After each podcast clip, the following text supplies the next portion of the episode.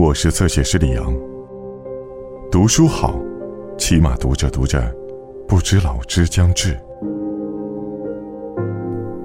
你如果认识从前的我，也许你会原谅现在的我。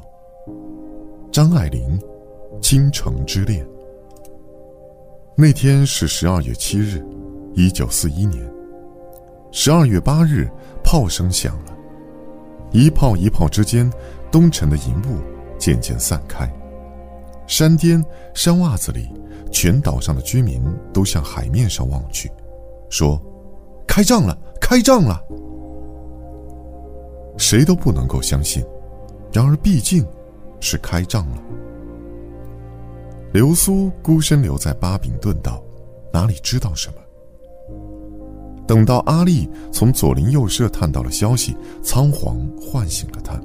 外面已经进入酣战阶段。巴比顿道的附近有一座科学试验馆，屋顶上架着高射炮，榴弹不停地飞过来，尖溜溜一声长叫，然后砰，落下地去。那一声声撕裂了空气，撕坏了神经。淡蓝的天幕被撕成一条一条，在寒风中簌簌飘动，风里。同时飘着无数剪断了的神经尖端。流苏的屋子是空的，心里是空的。家里没有置办米粮，因此肚子里也是空的。空穴来风，所以他感受恐怖的袭击分外强烈。打电话到跑马地徐家，久久打不通，因为全城装有电话的人，没有一个不在打电话，询问。哪一区较为安全？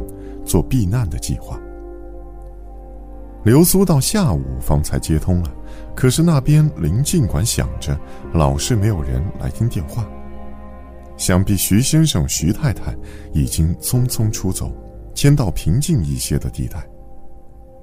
流苏没了主意，炮火却逐渐猛烈了。临近的高射炮成为飞机注意的焦点。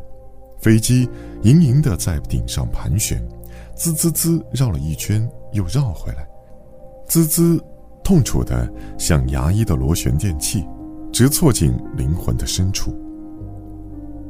阿丽抱着她的哭泣的孩子，坐在客厅的门槛上，人仿佛入了昏迷状态，左右摇摆着，喃喃唱着呓语式的歌唱，哄着拍着孩子。窗外又是一声“砰”，削去屋檐的一角，沙石哗啦啦落下来。阿丽怪叫一声，跳起身来，抱着孩子就往外跑。流苏在大门口追上了他，一把揪住他，问道：“你上哪儿去？”阿丽道：“这儿登不得了，我，我带他到阴沟里去躲一躲。”流苏道：“你疯了！”你去送死！阿丽连声道：“你放我走，我这孩子就只这么一个，死不得的，阴沟里躲一躲。”流苏拼命扯住了他，阿丽将他一推，他跌倒了，阿丽便闯出门去。正在这档口，轰天震的一声响，整个的世界黑了下来，像一只硕大无旁的箱子。拍的关上了盖，数不清的罗愁起恨，全关在里面了。流苏只道是没有命了，谁知道还活着？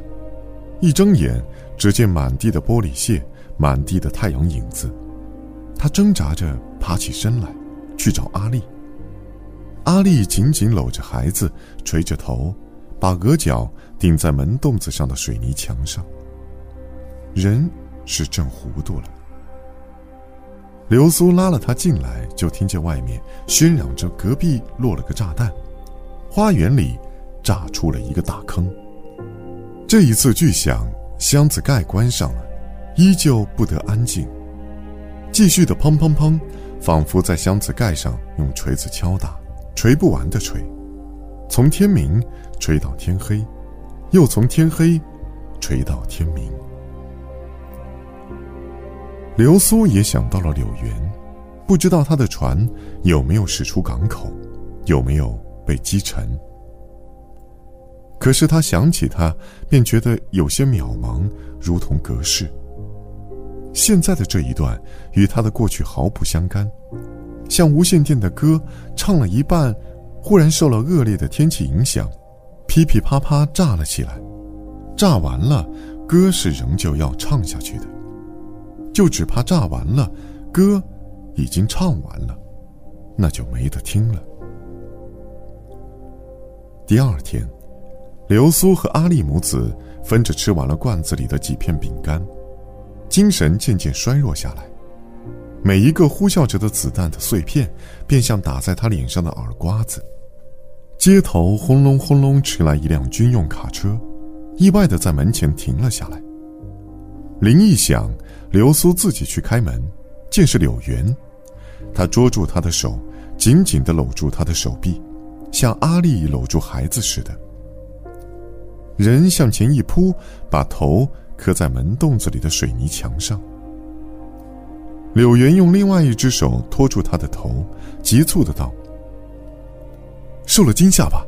别着急，别着急，你去收拾点得用的东西，我们到秦手湾去，快点，快点。”流苏跌跌冲冲奔了进去，一面问道：“浅水湾那边不要紧吗？”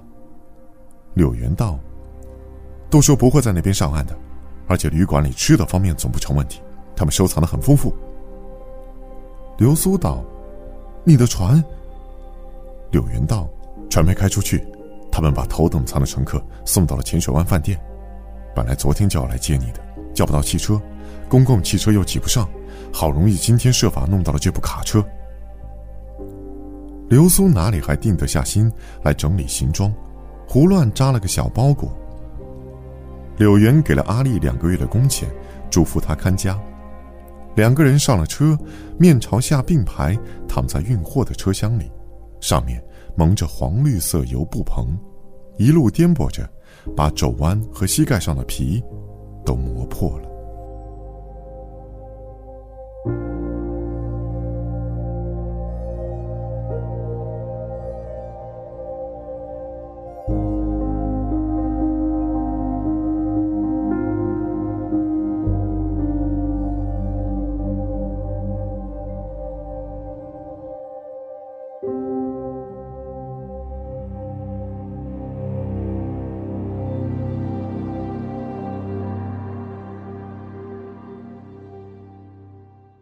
更多精彩内容，请在新浪微博、微信公众号关注“侧写师李昂”。